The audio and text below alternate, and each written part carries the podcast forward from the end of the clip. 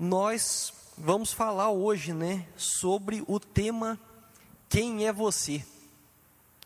E se você chegou aqui, você com certeza viu que tem um espelho ali que eles colocaram. Você possivelmente, assim como eu, deu uma conferida ali para ver se não estava uma marmota. E foi muito bom. Acho que eu sou a favor, porque o meu espelho está meio zoado lá. Eu sou a favor de deixar um espelho sempre ali, que a gente chega ali já dá aquela conferida. E é muito legal essa ideia do quem é você. Porque é uma pergunta complicadinha. Não sei se você já se fez essa pergunta: quem sou eu? Quem sou eu? Às vezes você chega numa crise de identidade, chega numa coisa e fala: quem sou eu? E a gente se olha no espelho, a gente se reconhece, a gente olha, vê que a pessoa fala assim, aquele ali sou eu. Mas quem sou eu? Agora, para dificultar um pouco, responda essa pergunta sem usar o seu nome, a sua profissão e o que você estuda. Você consegue dizer quem é você sem falar o seu nome e o que é que você faz da vida?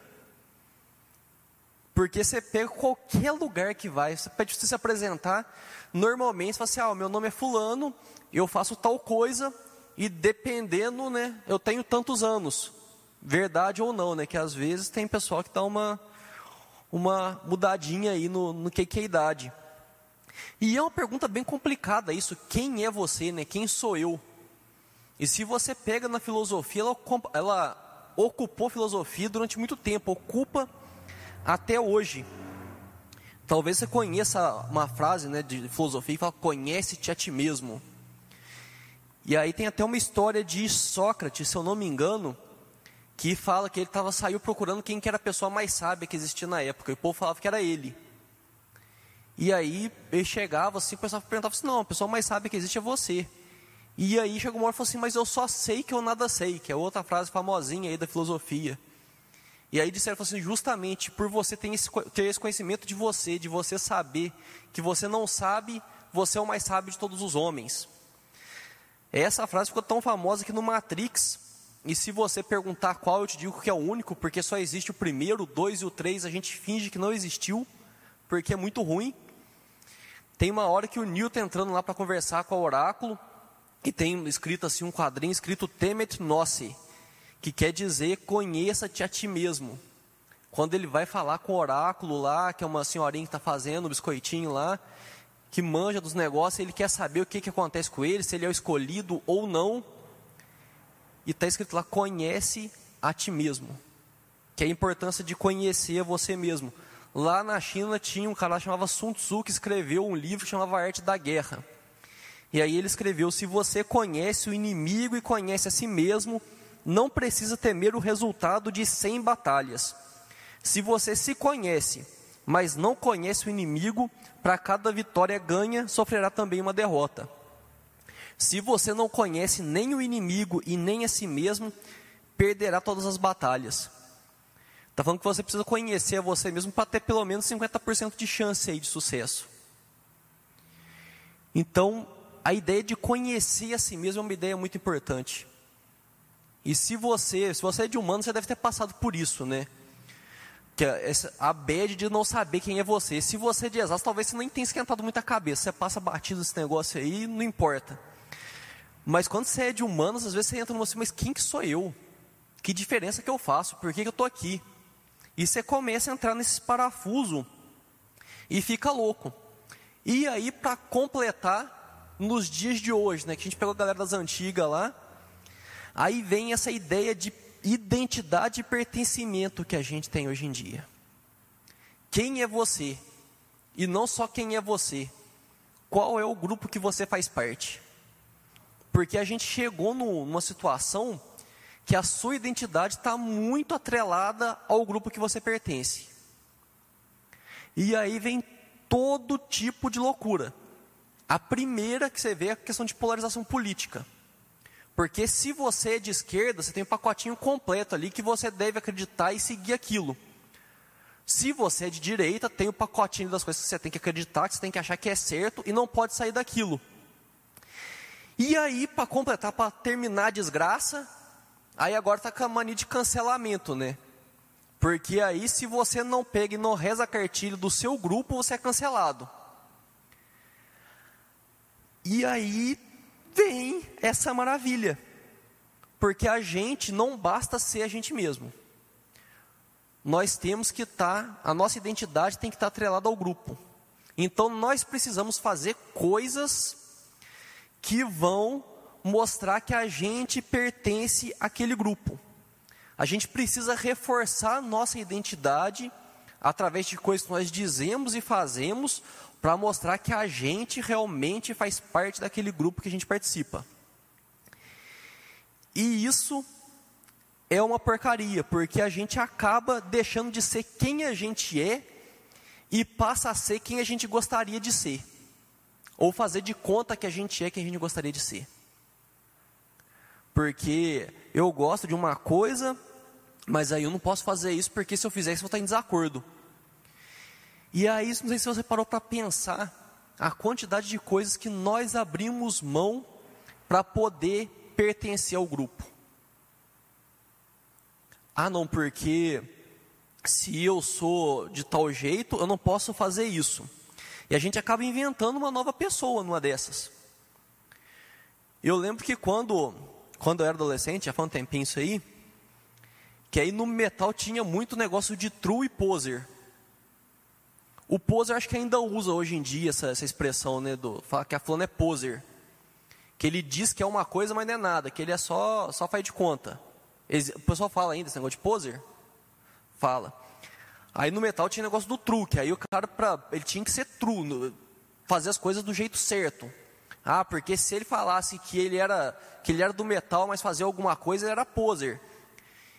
E eu achei, foi uma tristeza, porque um do, do, das, dos ramos que eu mais gosto de, de rock é aquele metal farofa dos anos 80, sabe? O povo usava uns cabelão desse tamanho, assim, umas roupas coloridas de estampa de oncinha e tal. E aquilo era a coisa mais poser que existia. Então eu tinha que fingir que eu não gostava daquilo. Porque se eu falasse que eu gostava daquilo, eu era poser. E eu não queria ser poser. E às vezes a gente começa a abrir mão de um monte de coisa nossa para poder fazer de conta que a gente é uma pessoa que a gente não é, para agradar os outros. E aí tem até a frase do Clube da Luta, né, que fala que as, você gasta dinheiro que não tem para comprar coisa que não precisa para agradar gente que você não gosta. E às vezes a gente abre mão de coisa que a gente gosta para criar uma personagem para poder impressionar gente que a gente não gosta. A loucura maior é essa que se fosse para a gente fazer um esforço para agradar alguém que a gente gosta, até que vai lá. Faz parte, né? É questão de relacionamento isso. Mas faz para agradar a gente, para impressionar a gente que a gente não gosta. E aí vem a pergunta de um milhão de dólares. Você é quem você é? Ou você é quem você gostaria que os outros pensam que você é? Ficou meio filosófico esse negócio, mas assim, você é quem você é mesmo? Ou você está criando uma imagem, está criando um personagem aí, para que as pessoas te aceitem? E aí, nós vamos para a nossa primeira leitura de hoje, que está lá em Lucas capítulo 4, os versos de 1 a 13.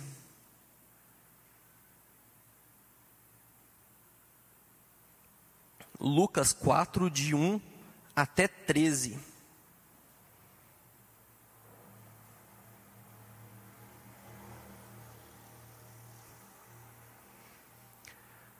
Lucas 4, de 1 a 13. Jesus, cheio do Espírito Santo, voltou do Jordão e foi guiado pelo mesmo Espírito no deserto. Durante 40 dias, sendo tentado pelo diabo, nada comeu naqueles dias, ao fim dos quais teve fome. Então o diabo disse a Jesus: Se você é o filho de Deus, mande que esta pedra se transforme em pão. Mas Jesus lhe respondeu: Está escrito: O ser humano não viverá só de pão. Então o diabo levou para um lugar mais alto e num instante lhe mostrou todos os reinos do mundo e disse: Eu lhe darei todo este poder e a glória destes reinos, porque isso me foi entregue e posso dar a quem eu quiser. Portanto, se você me adorar, tudo isso será seu. Mas Jesus respondeu: Está escrito: Adore o Senhor seu Deus e preste culto somente a Ele. Então o diabo levou Jesus a Jerusalém. colocou-o sobre o pináculo do templo e disse: Se você é o filho de Deus, jogue-se daqui para baixo, porque está escrito: Aos seus anjos ele dará ordens a seu respeito, para que o guardem, e eles o sustentarão nas suas mãos, para que você não tropece em alguma pedra. Jesus respondeu ao diabo: Também foi dito: Não ponha à prova o Senhor seu Deus. Tendo concluído todas as tentações, o diabo afastou-se de Jesus até o momento oportuno.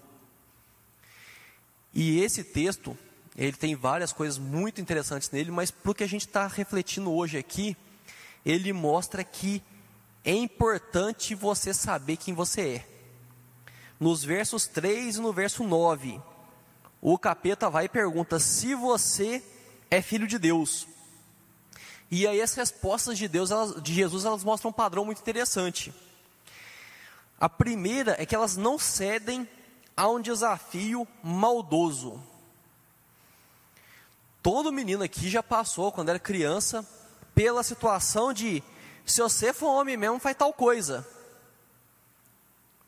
Acho que todo, todo, todo menino passou por isso, né? Quando era criança, quando era adolescente.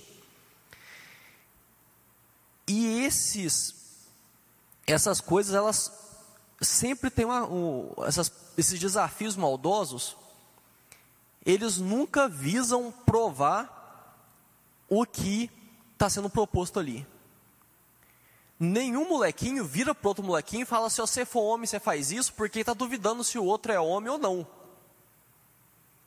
Ele está querendo colocar o outro numa enrascada em 90% das vezes. Ele desafia para ferrar o amiguinho. Não é para pegar e falar assim: nossa, olha que legal, quero andar com ele no recreio. Não, é para ferrar com o moleque. A, o desafio maldoso, ele tem uma coisa de você provar algo que o outro já sabe. E quando a gente cresce, a gente fica com a impressão que isso sumiu, mas não sumiu. O BO é esse. Porque o tempo todo as pessoas ficam jogando desafio maldoso na gente, só que mais disfarçado, né? não, não fala com um tom de deboche tão grande assim. Não porque querem que a gente prove algo, não porque esperam que a gente prove algo, é uma coisa que eles sabem, mas é porque quer tacar a gente debaixo do ônibus. E aí Jesus, nas respostas dele, ele demonstra conhecimento. Nas respostas dele, ele cita Deuteronômios 8.3, Deuteronômio 6.13 e Deuteronômio 6.16. Eu não vou ler aqui, mas ele sempre responde que ele fala assim: olha, está escrito tal coisa, está escrito tal coisa.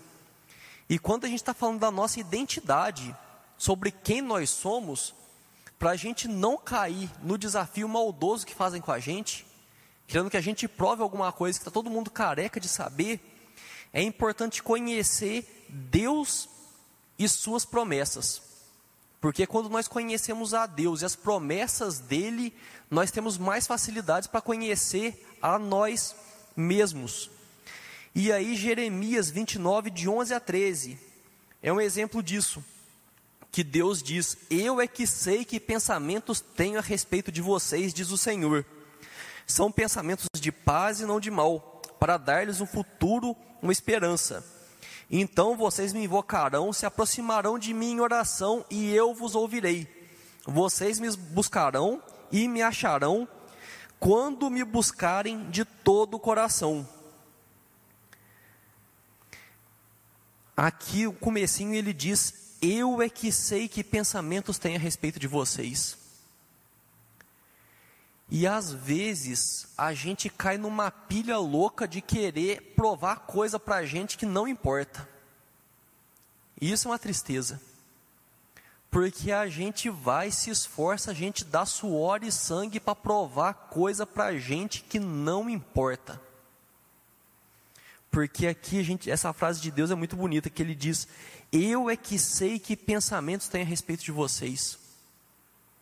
Não sei se você já parou para pensar o esforço que você tem para provar o seu valor, para provar o seu mérito para pessoas e o quanto que você usa para mostrar para Deus, não para provar para Deus porque ele já sabe, mas para demonstrar a Deus, para glorificar a Deus com suas ações. Porque a gente perde tempo demais tentando provar coisa para gente que não importa. Rede social, então, só piora. É gente que está arrebentada por dentro o dia inteiro tentando provar para os outros que está feliz, sendo que não está feliz. É gente que está quebrada, tentando provar para os outros que está bem financeiramente, sendo que está arrebentada. É gente que está tentando provar um monte de coisa que nem sabe para quem que está provando, porque posta o negócio, ele não sabe onde que vai parar aquilo. Mas está o tempo todo ali se machucando, se ferindo, se arrebentando para tentar provar algo para alguém, porque precisa de construir uma imagem. Mas aí voltando para o texto, ele fala são pensamentos de paz e não de mal para dar-lhes um futuro e uma esperança. Os pensamentos que Deus tem a nosso respeito são pensamentos de paz e não de mal. Para quê? Para dar um futuro e uma esperança. E quando nós começamos a entender isso, o que é que Deus espera da gente, da gente começar a se preocupar mais com o que é que Deus está vendo de nossa vida, do que que, que os outros vão pensar, aí isso ajuda a entender a parte mais importante de quem você é. Se você está perdidaço e não faz ideia de quem que você é, eu vou te falar uma coisa muito importante aqui, que é a coisa mais importante que você precisa saber sobre você mesmo. E é que você é filho de Deus. A coisa mais importante que você precisa saber a seu respeito é que você é filho de Deus. O resto é tudo acessório, perfumaria, penduricalho a parte mais importante, eu estou repetindo bastante porque às vezes está viajando na maionese e não prestou atenção no que estou falando. A coisa mais importante, você que está em casa aí também, a coisa mais importante sobre você, sobre quem é você, é que você é filho de Deus. E talvez está pensando grandes coisas, todo mundo é.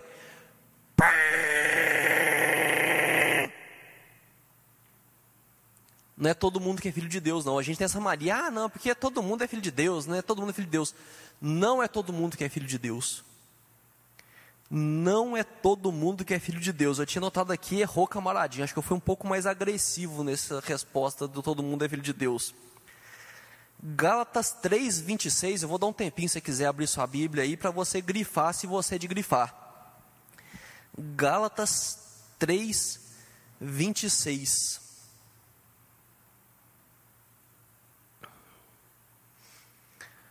Gálatas 3, 26. Ô Lu, você pega uma água para mim, por favor, que eu arrebentei minha garganta nessa. Gálatas 3, 26. Diz assim: Pois todos vocês são filhos de Deus mediante a fé em Cristo Jesus. Se você gosta de gravar, grave esse mediante aí na sua Bíblia e se você gosta de anotar, faz uma setinha e escreve: mediante quer dizer por meio de, por intermédio de.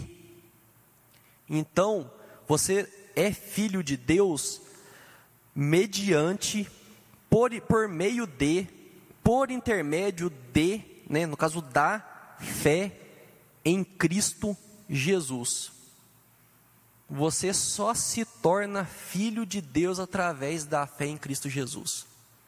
Não tem como você se tornar filho de Deus a não ser através, por meio de, por intermédio da fé em Cristo Jesus. Muito obrigado.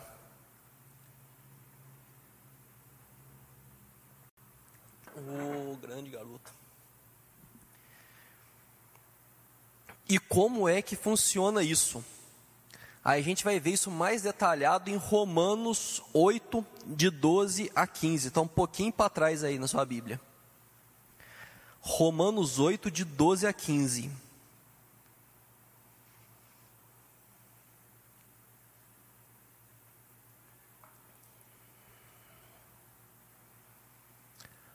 Romanos 8, de 12 a 15. Assim, pois, irmãos, somos devedores não à carne, como se estivéssemos obrigados a viver segundo a carne.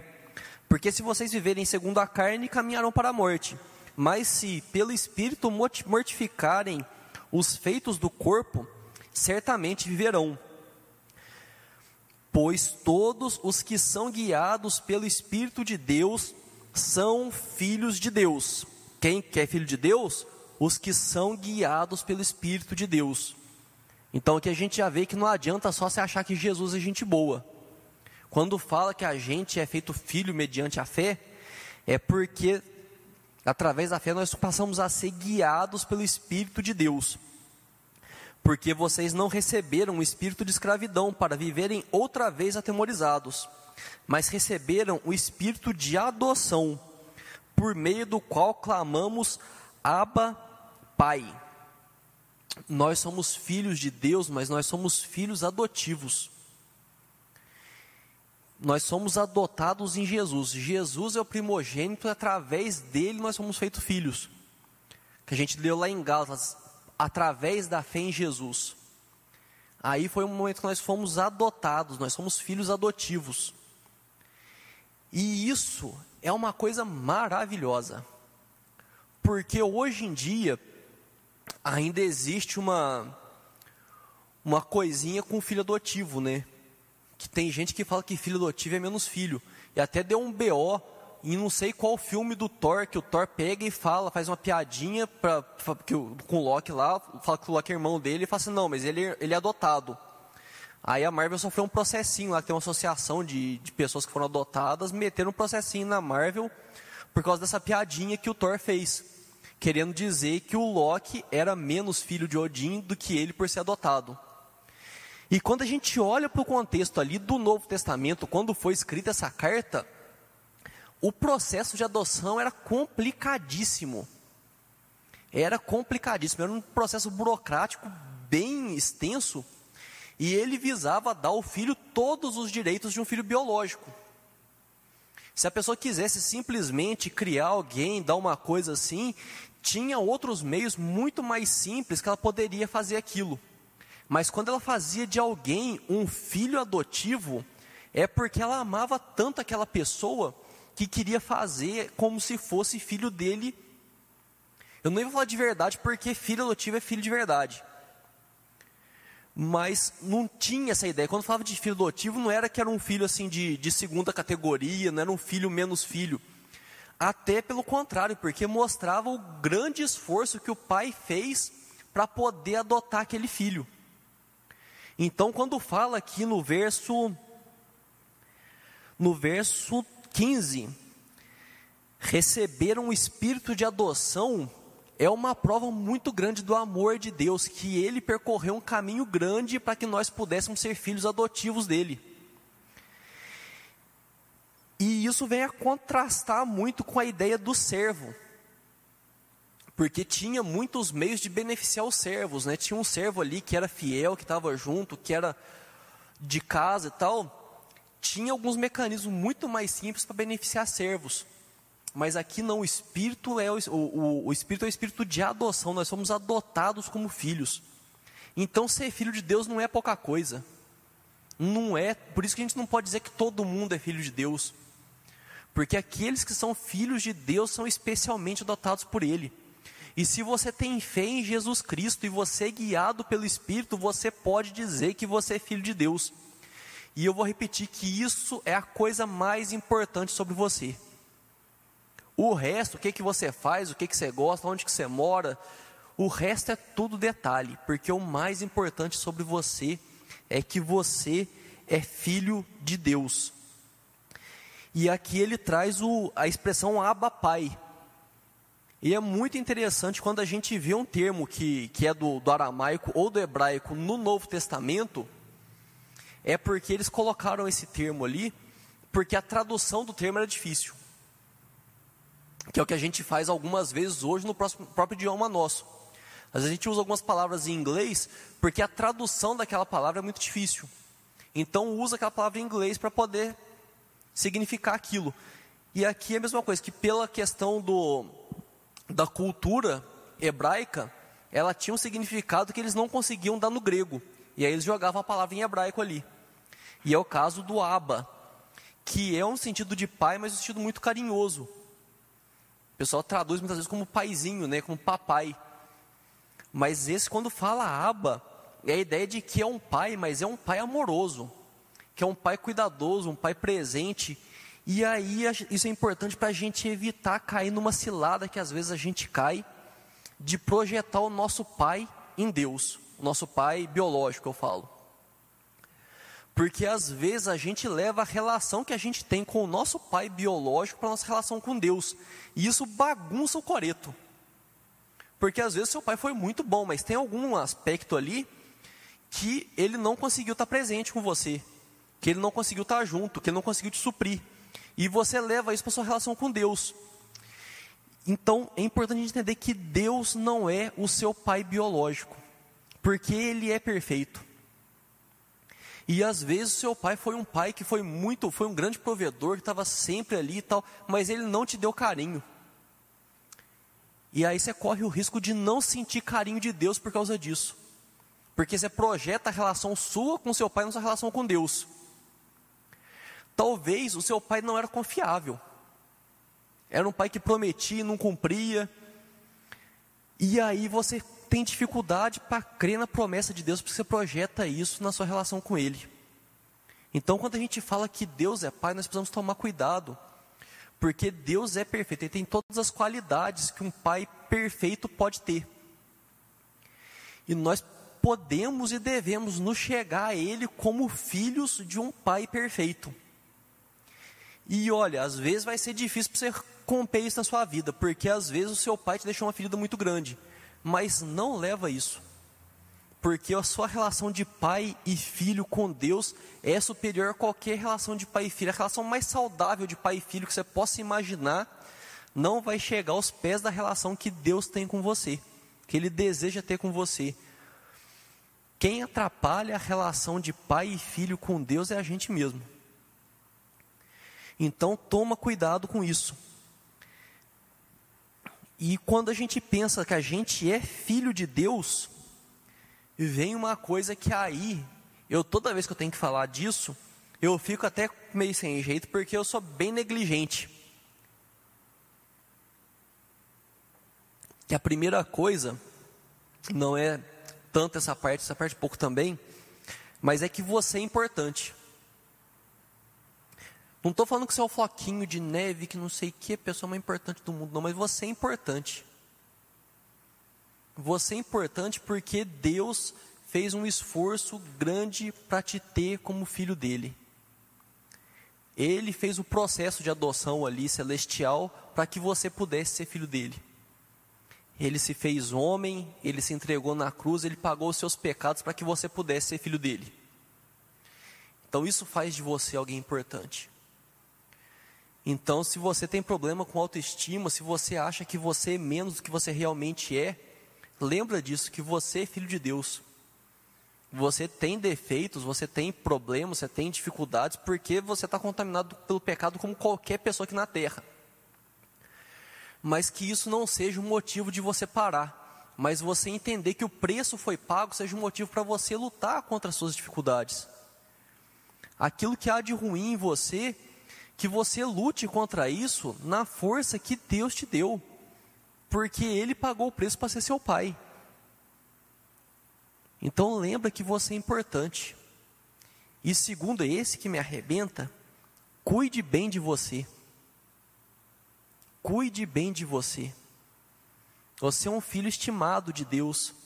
Deus te criou, te deu dons, te deu talentos, te deu habilidades e às vezes você faz igual eu, que só come porcaria e não pratica exercício. Às vezes você está igual eu, cometendo um suicídio lento aí. Eu estou falando isso, mas eu já estou preparando assim para para mudar, né? Eu tenho buscado mudar isso. A minha mãe, eu postei uma foto do lanche ontem, minha mãe falou que nunca imaginou na vida, porque era muito ruim para comer quando era moleque, que ela ia mandar eu parar de comer. Eu fiquei bem, bem baqueado com isso. Mas a gente precisa cuidar bem da gente. E isso, a gente, quando fala cuidar bem, a gente pensa muito em alimentação, exercício físico, mas isso inclui descanso. Isso inclui pegar leve com a gente de vez em quando. que às vezes a gente erra e arrasta esse erro pro resto da vida e fica, ah, eu errei, eu errei, eu errei, eu errei, eu errei. Deus te perdoou, todo mundo perdoou e você está lá moendo a vaca ainda. Então, cuide bem de você. Mas lembra do seguinte, que aí é a última, nosso último tópico de hoje.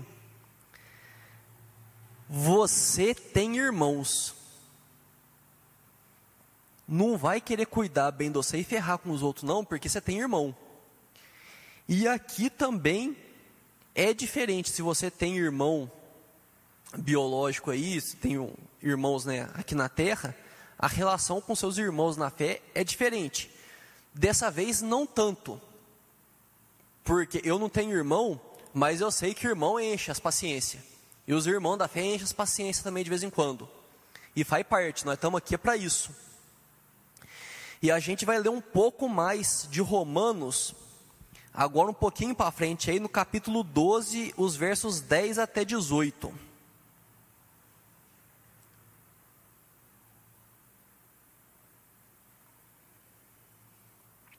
Romanos 12, de 10 a 18.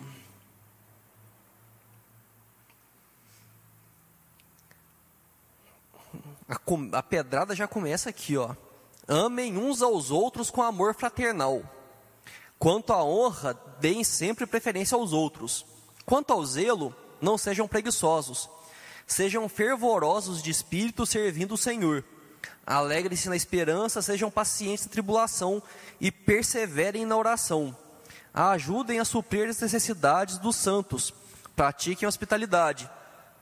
Abençoem aqueles que perseguem vocês Abençoem, não amaldiçoem. Alegrem-se com os que se alegram e chorem com os que choram. Tenham o mesmo modo de pensar de uns para com os outros. Em vez de serem orgulhosos, sejam solidários com os humildes. Não sejam sábios aos seus próprios olhos. Não paguem a ninguém mal por mal. Procurem fazer o bem diante de todos. Se possível, no que depender de vocês, vivam em paz com todas as as pessoas. Eu coloquei aqui na minha anotação que esse trecho sozinho dá para pregar a noite inteira. Mas pensando bem, acho que dá para fazer um acampamento inteiro de preleção em cima só desse trecho aqui. Porque é muita coisa que fala com a gente. E é bacana você pegar e marcar ele aí, porque ele ensina como tratar o irmãozinho. Quando a gente pensa que a gente é filho de Deus, a gente precisa lembrar que nós temos irmãos. E como Deus nos adotou, ele também adotou os irmãozinhos. Por mais chato que seja, por mais canseira que seja, por mais qualquer coisa que te desagrade do irmãozinho aí que seja, ele foi adotado pelo mesmo processo que você foi adotado. Ele também é filho de Deus. E aí, por isso que a gente vai focar um pouco mais, porque a gente não tem um acampamento inteiro aqui para fazer preleção, no que a gente falou no começo, de polarização e cancelamento. De como a gente trata os nossos irmãos nesse tempo de polarização e de cancelamento. E eu quero destacar primeiro o, a primeira parte do verso 16 que diz: Tenham o mesmo modo de pensar de uns para com os outros. em vez de serem orgulhosos, sejam solidários com os humildes. Não sejam sábios aos seus próprios olhos. Quando fala aqui ter o mesmo modo de pensar, não é pensar todo mundo igualzinho. Não é virar todo mundo robozinho e que tem que pensar igual, tem que pensar igual, tem que pensar igual. E isso já dá uma bicuda nessa ideia de polarização que a gente tem hoje, porque se você é de esquerda, você precisa pensar igualzinho o pessoal de esquerda. Se você é de direita, você precisa pensar igualzinho o pessoal de direita. Ou se pensar diferente, você não fala. E não é verdade isso, porque pensar diferente move o mundo e edifica. O mundo avança na base do debate. Deu achar que uma coisa é de um jeito, a outra pessoa falar que não é daquele jeito, que ela acha que é de outro jeito, só que isso de uma forma amável, de uma forma de respeitosa, e aí você vai chegar no meio termo, ou você vai descobrir que você está errado, ou você vai descobrir que você está certo, mas aí você vai avançando. Você vai avançando. a, a ciência toda é feita com base nisso. Né? Alguém coloca uma coisa, uma pessoa fala assim: oh, eu acho que não é bem por aí. E vai fazer um estudo em cima e vai tentar refutar aquele estudo. E tem todo um método para isso. Então, pensar diferente move o mundo e edifica. E é por isso que é bom ser igreja. Porque tem coisa que é pecado, você pode estar pensando que não é pecado e você vai precisar de alguém para chegar para você e falar assim: é pecado. Aí você vai assim: não é pecado não. Aí você vai assim, é pecado sim, porque é aqui, aqui, aqui. É assim. Pensar diferente edifica, porque às vezes a gente consegue fazer umas cambalhotas na cabeça para tentar justificar coisa errada. E a gente precisa de alguém diferente para mostrar para a gente que a gente está errado, sim. Quando fala então de ter o mesmo modo de pensar, é sobre reciprocidade. É sobre a gente pegar e tratar o outro bem.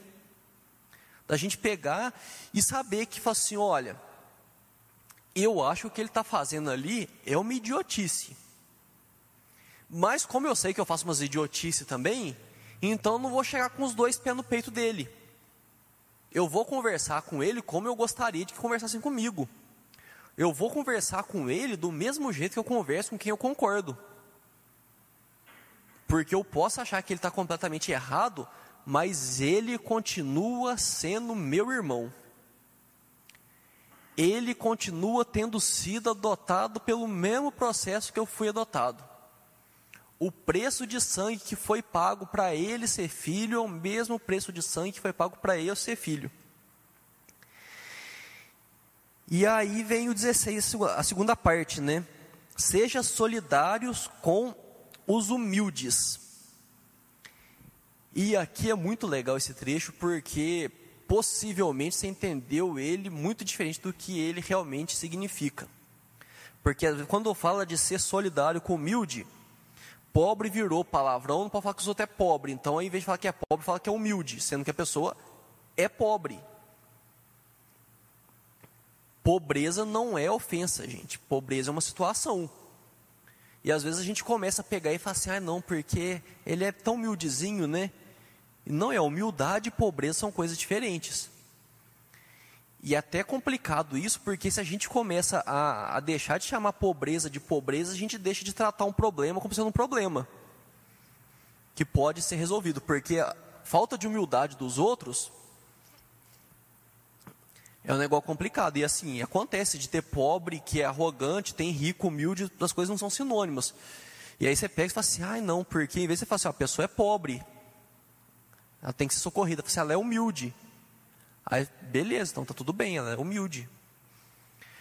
Mas a humildade aqui, e esse texto, quando fala de ser solidário com os humildes, às vezes passa a ideia de pegar e de, de dar uma cesta básica para um pobre. Mas o texto não é o que o texto quer dizer. Dar cesta básica para pobre é uma coisa que nós devemos fazer, porque está de acordo com a compaixão, está de acordo da gente pegar e chorar com os que choram. Mas o texto, quando ele fala, humilde aqui no original, ela tem uma ideia de inferior. E é num bom sentido. Porque a gente, com, hoje em dia, com essa ideia do politicamente correto, falar que alguém é inferior já ficou um negócio meio assim, nossa, mas. Mas e, sempre pessoas têm alguma posição de superioridade e inferioridade da outra. Uma pessoa que estudou mais, uma pessoa que conhece mais um assunto que outra, uma pessoa que é mais habilidosa que outra. E é nesse sentido que está falando, uma posição de, de inferioridade em situações específicas. E aí, esse solidário vem a ideia de caminhar junto. Ou seja, nós devemos andar junto, caminhar junto com quem em algum aspecto é inferior a gente. Ou seja, se eu sei uma coisa mais do que o outro, eu vou andar junto com ele para ensinar ele.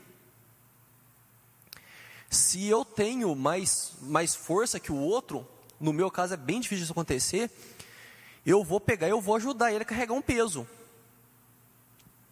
É muito a ideia do irmão maior caminhando com o irmãozinho. Eu, eu não tenho irmão, mas durante muito tempo tinha uma, uma tia minha que trabalhava junto com a minha mãe. E ela tinha uns filhos que eram menores que eu. E aí, quando eu era adolescente, ela ia, né, pro coisa e eu levava as crianças no trabalho, no trabalho, na escola. Eu levava as crianças na escola, tipo, era pertinho assim, ia a pé junto com ela, só para ajudar a atravessar a rua, essas coisas. Quando eu ia sozinho, eu ia na minha passada normal, eu andava rápido e chegava lá rapidinho. Se eu fizesse isso, eu ia deixar as crianças tudo para trás. E aí o que, que eu fazia? Eu andava devagar. E essa é a ideia. Se você está andando com alguém que não consegue andar tão rápido, você diminui seu passo para andar junto com ele. Se você está fazendo uma coisa que você tem facilidade e outro tem dificuldade, você vai respeitar o tempo dele, você vai acompanhar ele para que ele possa crescer, para que você possa ajudá-lo a crescer. E isso, hoje em dia, tá osso, porque aí vem a burdoada seguinte, que é não seja sábio aos seus próprios olhos. Não seja sábio aos seus próprios olhos. E eu estava meio que, vou confessar que eu estava um pouco, um pouco aflito quando eu estava preparando essa palavra de hoje, porque hoje em dia a gente vê muita, muita gente que se apega a posicionamento político e vira as costas à pessoa que andou junto com ela a vida toda. Pessoas que foram amigas, que ajudaram numa dificuldade, que choraram junto, e aí por causa de um político, e eu não estou falando qual político aqui, qualquer político que você quiser pensar, por causa de um político, de um posicionamento político, que nem sabe que a pessoa existe, ela briga, vira as costas e fala mal, amaldiçoa a vida de pessoa com quem andou junto a vida toda. E eu estava sentindo muito de, de Deus que era para falar a respeito disso. Só que eu sentia, Deus ele fala comigo de um jeito um pouco às vezes mais, mais durão. E a ideia era para falar que a pessoa está sendo trouxa de fazer isso. Que se você está virando as costas para a pessoa que você ama, a pessoa que você convive, por causa de posição política, por causa de, de personalidades políticas, que você estava sendo trouxa. E eu até pedi ajuda para Elda, né? Falei assim, oh, me ajuda em oração, porque eu estou sentindo isso. Mas eu não vou chegar lá em cima e chamar todo mundo de trouxa, né? Porque fica meio chato eu pegar e falar assim, ó, você está sendo um trouxão. Mas Deus é tão maravilhoso que Ele me, me eximiu dessa. Porque quando Ele fala que no verso 16, na parte C dele, não seja sábio aos próprios olhos, estudando a gente percebe, eu percebi que ele faz referência a dois versículos do, lá de Provérbios. Eu trouxe um aqui, eu vou ler. Provérbios 26, 12. Você viu alguém que é sábio aos seus próprios olhos? Há mais esperança para um tolo do que para ele. Então não vou precisar de chamar ninguém de trouxa. Não vou precisar de chamar ninguém de trouxa, porque na palavra está falando que tem mais esperança para um tolo do que para alguém que é sábio aos próprios olhos. Se você acha que você é o espertão do rolê, que você aprendeu demais, você estudou demais, que você pega e se informa demais da conta, e que as pessoas que sabem menos que você, que elas são todas um motivo de deboche, são motivo de risada, e você afasta as pessoas, você fala mal dessas pessoas, e você não faz o que está falando aqui, de se solidarizar com o humilde, há mais esperança para o tolo do que para você, se você está fazendo isso. Meu irmão, minha irmã, de verdade, de verdade, presta muita atenção se você não está afastando gente que te ama por causa de posicionamento político que não dá nada para você e pelo que a gente vê do Brasil não vai dar nada para o Brasil, não vai fazer diferença nenhuma. Porque eu me interesso por política desde que eu era adolescente. E tá essa mesma patifaria desde quando eu era adolescente. Só muda os nomes. Só muda os nomes aí o, o, o, tom de voz. Que aí uns falam mais alto, uns falam mais baixo, uns falam mais grosso, uns falam mais fino. Mas tá a mesma patifaria desde que eu tenho lá meus 14, 15 anos que eu me interessava por política. Nada muda. Você vai ficar apaixonado aí por partido político, por posicionamento político, por algum político, algum candidato de qualquer coisa. ele não vai ligar nada para você, isso não vai mudar nada do Brasil, e você vai brigar com gente que se importa com você de verdade. Pior, você vai amaldiçoar gente que foi adotada por Deus como você foi adotado. Então não faz isso não. Não faz isso não. De verdade, eu sei que tem hora que dá raiva, tem hora que a gente vê o pessoal assim sendo trouxa, dá vontade de pegar, dar um tapa na orelha, dá vontade, mas não faz isso não. Solidariza com o humilde. A pessoa não consegue andar rápido, anda devagar para acompanhar ela. A pessoa está indo pelo caminho errado, dá um tapinha no ombro dela e fala assim: oh, não vai por aí não. Porque às vezes a gente está afastando gente que ama a gente de verdade. Gente que está com o coração transbordando de amor para a gente e por causa de pessoas que não se importam. A gente está virando as costas para essas pessoas. Não faça isso. Não, não toma para você essa maldição aqui que está escrita aqui de, de que tenha mais esperança para o tolo que para você. Não seja sábio demais aos próprios olhos. Não seja. Não seja, toma cuidado, porque sabedoria pode trazer arrogância. Sabedoria pode fazer você achar que você é muito mais que realmente é. Conhecimento pode ser um veneno para sua vida. Conhecimento é muito bom. Conhecer é excelente. A gente fica encantado com conhecimento, né? a gente fica descobrindo as coisas. E isso vale de toda forma, né? Que às vezes você fala assim, ah, não, eu não gosto de estudar, mas você descobre um jeito novo de fazer algo que você gosta. Isso é uma coisa que é muito boa. Mas não deixa isso cair para maldição. Não deixa isso acontecer com você, não o preço que foi pago foi muito alto pela sua vida, pela vida do seu irmão. Para você pegar e brigar por causa de coisa que, no fim das contas, vai importar muito pouco ou quase nada. A vida é boa demais com quem a gente ama. A vida é boa demais com quem a gente gosta. A pandemia mostrou isso para gente muito forte de como é ruim a gente não poder ficar junto com um monte de gente que a gente gosta. De chegar no, no aniversário, talvez, no aniversário da avó, no Natal, não sei que época que junta muita gente. E até que esse parente que, que você acha até meio chato assim, mas você fica um tempo sem ver, você até tolera ali, dá umas risadas junto e conversa. Como é bom isso. E como a gente está abrindo mão disso. E a gente está abrindo mão disso pelo motivo errado não é pela perseguição que vem pela palavra, por seguir a Cristo, por confessar a fé, que é essa sim que fala que a gente vai ser bem-aventurado se a gente for perseguido por causa disso. Mas às vezes está sendo por, por motivo muito, muito pequeno. E pior, muitas vezes nós estamos sendo os perseguidores. Muitas vezes nós estamos, a gente pega e gosta de falar que a gente é perseguido, que é perseguido, que é perseguido, mas muitas vezes nós assumimos o papel de perseguidores de pessoas que nós amamos por coisas que não que não são algo que vai que vai edificar, não é algo que vai aproximar de Deus.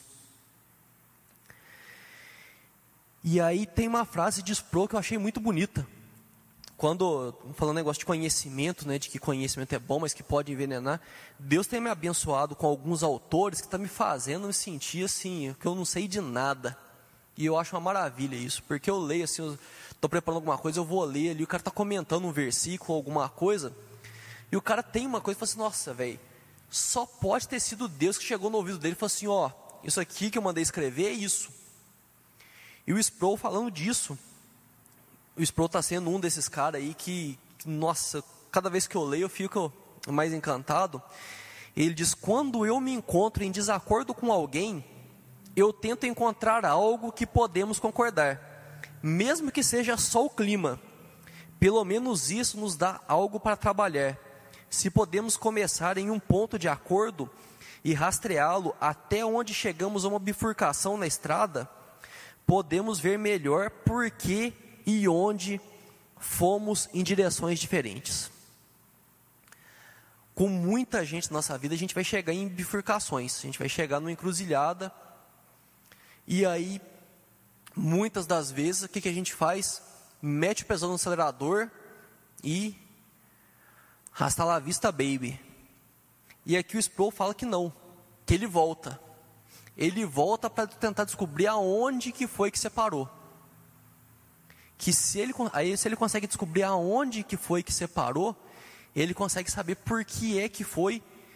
E aí, e muitas vezes, a gente consegue corrigir o caminho. Quando a gente volta no caminho, muitas vezes nós conseguimos falar assim: olha, nós separamos aqui por causa disso, mas a gente não precisa separar. A gente não precisa tomar caminho diferente.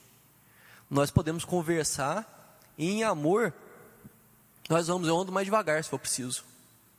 Porque muitas vezes a gente vai ter que voltar e andar mais devagar que a gente gostaria para poder manter o nosso irmão do nosso lado. Mas é isso que nós somos chamados a fazer. A palavra nos chama a fazer isso. E o verso 18, para arrebentar, se possível, no que depender de vocês, vivam em paz com todas as pessoas. Com quais pessoas?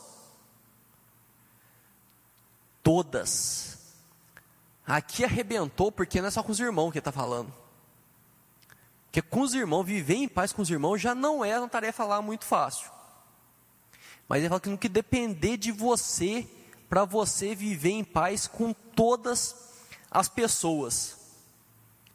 E se no que depender de você, para você viver em paz com todas as pessoas, imagina com aquelas que são suas irmãs. Aquelas que foi pago preço de sangue para estar tá na tua família. Se nós, no que depender de nós, nós somos chamados a viver em paz com todas as pessoas, muito mais nós temos, somos chamados a viver em paz no que depender de nós com todos os nossos irmãos. E nessa talvez você está assim, ah pronto, agora eu virei babá de todo mundo, né? Não, meu cara, não. Você não virou babá de ninguém, você é só filho. Você é filho de Deus. Você é filho de Deus. Ele não está mandando você pagiar filho dos outros. Ele está mandando você viver em paz com os outros filhos dele. E aí eu queria concluir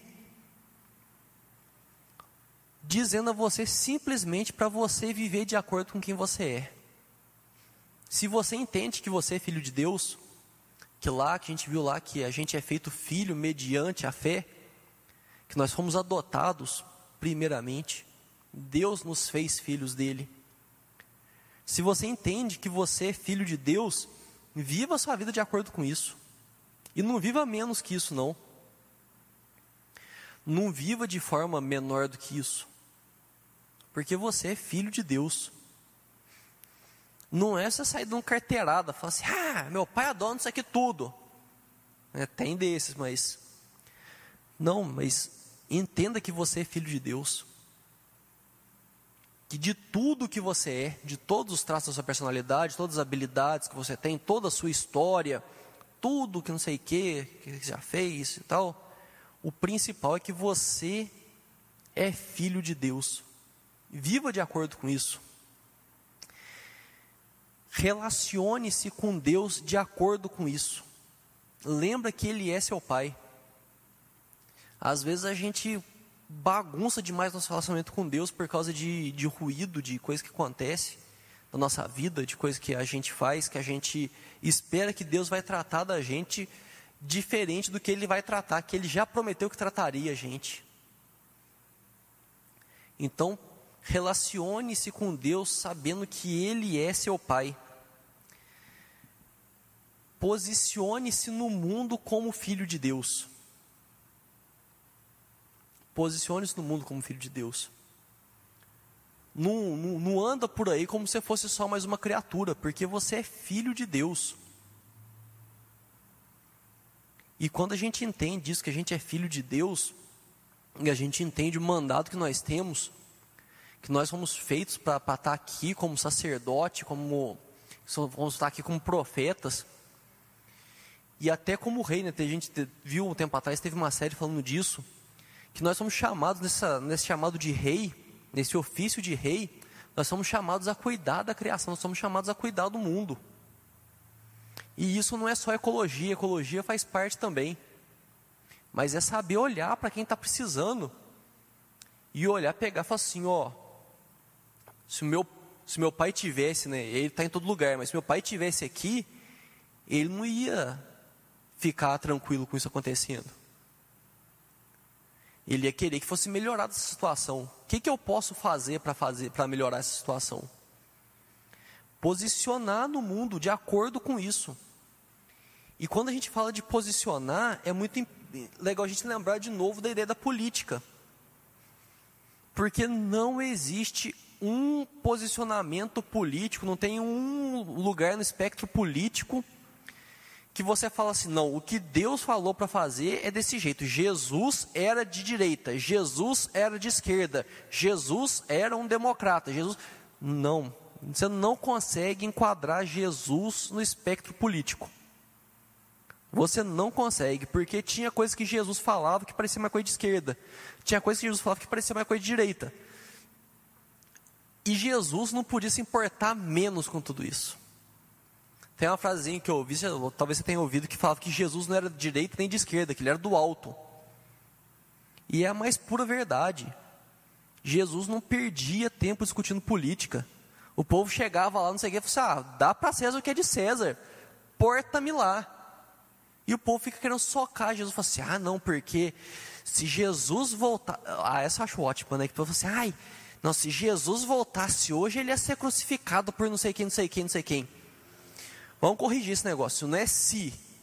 Não, não é se Jesus voltar. É, não é se Jesus voltar. É quando Jesus voltar. Porque ele vai voltar. Ele prometeu. Segundo, é que ninguém vai crucificar ele. Porque ele já fez a parte de ser crucificado. Não é que pegaram ele de surpresa, armaram. Ele se entregou. Se ele quisesse não ser crucificado, ele não teria sido crucificado. E quando ele voltar, ele vai voltar em glória e triunfante para julgar tudo mais. Tá, tá, tá, tá, tá. Então, e o povo fica numas coisas dessa. Então, assim, entenda que não existe posicionamento político de Jesus, porque ele não se importava com isso. Ele se importava, ele se importa com as coisas do alto. E se você está preocupado demais com, com o que Jesus pensa, com o que Jesus gostaria e você deveria, tira o teu foco da política e pensa, vai ver o que, que Jesus falava. Não fica tentando encaixar ele aqui, ali, no partido tal, no partido tal, porque você não vai conseguir. Você vai perder tempo, vai se frustrar e, bom, não vou voltar nisso não. E por fim, o relacionamento com os irmãos. Entenda que você está cercado de irmãos. E eu não coloquei aqui, mas é importante a gente lembrar que os, os irmãos e também os não irmãos foram feitos à imagem e à semelhança de Deus. Aquilo que você faz com a pessoa que você detesta, você está fazendo com alguém que é imagem e semelhança de Deus. É por isso que matar é errado. Matar é errado não é, não é por causa que, ah, que você vai dar prejuízo para alguém, que não sei o que tem várias consequências, são consequências que, que existem, mas matar alguém é errado porque aquela pessoa é portadora da imagem e da semelhança de Deus. E você não tem direito de fazer isso.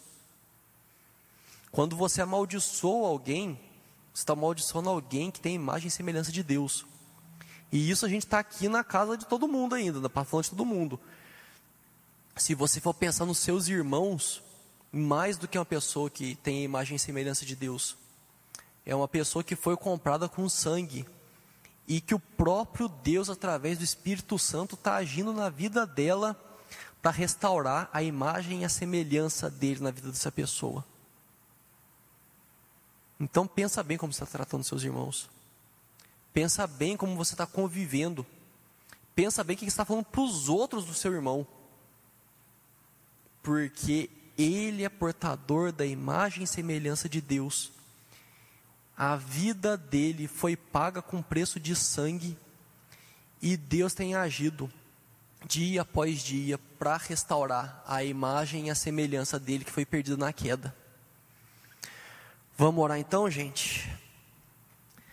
Senhor Deus, Pai, muito obrigado, Senhor Deus, muito obrigado porque o Senhor nos fez filhos, Pai. Muito obrigado porque o Senhor cuida de nós. Muito obrigado porque o Senhor não mediu esforços. O Senhor nos fez filhos adotivos, Pai. O Senhor foi atrás, pagou o preço. O Senhor cumpriu, Pai, aquilo que a gente não poderia cumprir para que nós pudéssemos ser chamados de seus filhos. Muito obrigado, Deus, porque o Senhor nos afirma isso em Sua palavra. Tantas vezes que estamos perdidos, Senhor Deus, sem saber bem quem nós somos, nós podemos nos apegar a essa verdade, que nós somos Seus filhos, ó Deus.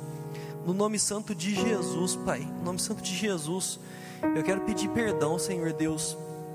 Quero pedir perdão por tantas vezes que, que eu não agi com os meus irmãos de acordo com o que eu deveria, Pai. Quero pedir perdão, Senhor Deus, de tantas vezes que eu tratei irmãos com indiferença, talvez até com maldade, Senhor Deus. Me perdoa. Me perdoa das vezes que eu não que eu não fiz o que era estava ao meu alcance para ter paz com todos, Senhor Deus. Me perdoa, Pai, pelas vezes que eu não me respeitei, Senhor. Que eu não me respeitei como filho seu. Que eu me tratei como menos que isso, Senhor Deus. Me perdoa, Pai. Me perdoa pelas vezes que eu me importei mais com coisas daqui do que com coisas do seu reino, Deus. Em nome de Jesus, ó Pai. Eu quero te pedir, Senhor Deus. Quero pedir que teu Santo Espírito que toque o coração, o meu coração e o coração de cada um para mudar essa situação, Senhor Deus. Nós queremos agir, nós queremos caminhar nessa terra como filhos seus que nós somos, ó Deus. Nós queremos caminhar por esse mundo honrando o preço que foi pago, honrando aquilo que foi feito para que nós pudéssemos ser chamados de filhos, Deus.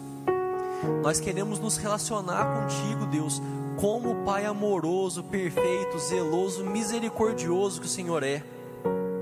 Nós não queremos, Pai, que os relacionamentos passados, que as, os machucados do passado, da vida, Senhor Deus, que interfiram, que a gente possa viver menos, ó Pai, daquilo, do, daquilo que o Senhor tem para cada um de nós, ó Deus.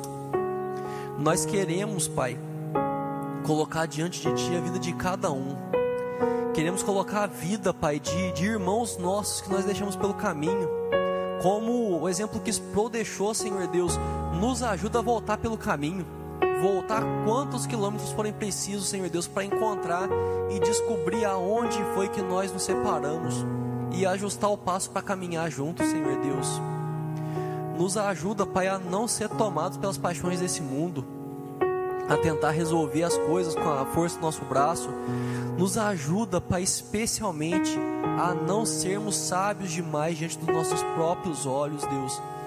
Nós não queremos que a palavra que foi dita aqui recaia sobre nós, de que haja mais esperança para um tolo que para nós, Senhor Deus. Não permita, Pai, em nome de Jesus, nos dê, Pai, um coração humilde, um coração disposto a aprender, um coração que se compadece, que se solidariza, como Sua palavra diz, com o humilde. Nós queremos nos solidarizar, queremos caminhar junto, reduzir o passo, diminuir a força, abaixar em tamanho, Senhor Deus, o que for preciso, mas nós queremos cumprir a Sua palavra para nos solidarizar com os humildes, Senhor Deus. Pai, em nome de Jesus, Senhor Deus, se alguma pessoa está colocando nesse momento em oração o nome de alguém, Pai, que se afastou, pessoas que, que caminharam juntas, que lutaram ombro a ombro, Senhor Deus, mas que por causa de, de paixões, por causa de convicções, Senhor Deus, que, que se afastaram, que deixaram para lá, Senhor Deus, que foram tratados como menos que irmãos. Em nome de Jesus, Pai, traz espírito de perdão, Senhor Deus, traz uma unção de perdão, traz uma unção, Senhor Deus, de amor, para que isso possa ser restaurado. Nós queremos viver em harmonia, Senhor Deus, nós queremos viver em paz com nossos irmãos e com todos eles, Senhor Deus. Muitas vezes os nossos irmãos que nós estamos falando são nossos pais, são nossos filhos, Senhor Deus, são amigos, quem quer que seja, Pai, esse nosso irmão, que o Senhor nos ajude, Pai. Que o Senhor nos ajude a fazer aquilo que precisa ser feito para que nós possamos andar juntos, Senhor Deus. Nós queremos tratar todos bem, nós queremos que a nossa vida espelhe o seu amor. Nós queremos que a nossa vida reflita o que o Senhor fez por nós. Nós queremos olhar para os nossos irmãos e enxergar, Senhor Deus, a preciosidade deles, como nós enxergamos em nós, Senhor Deus. Nós sabemos o preço que foi pago por cada um de nós. Nós sabemos o preço de sangue que foi pago nos ajuda a enxergar esse preço de sangue sobre a vida de nossos irmãos, Senhor Deus. Nos ajuda a enxergar o quanto o Senhor sofreu por cada um de nossos irmãos. Oh Deus, por amor do Teu nome, Pai, por amor do Teu nome, nos ajuda, nos ajuda a reparar coisas do passado, Senhor Deus, e nos ajuda, Pai, nos ajuda sempre, sempre, sempre, sempre. Tenha em mente que nós somos filhos de Deus, que Deus nos adotou.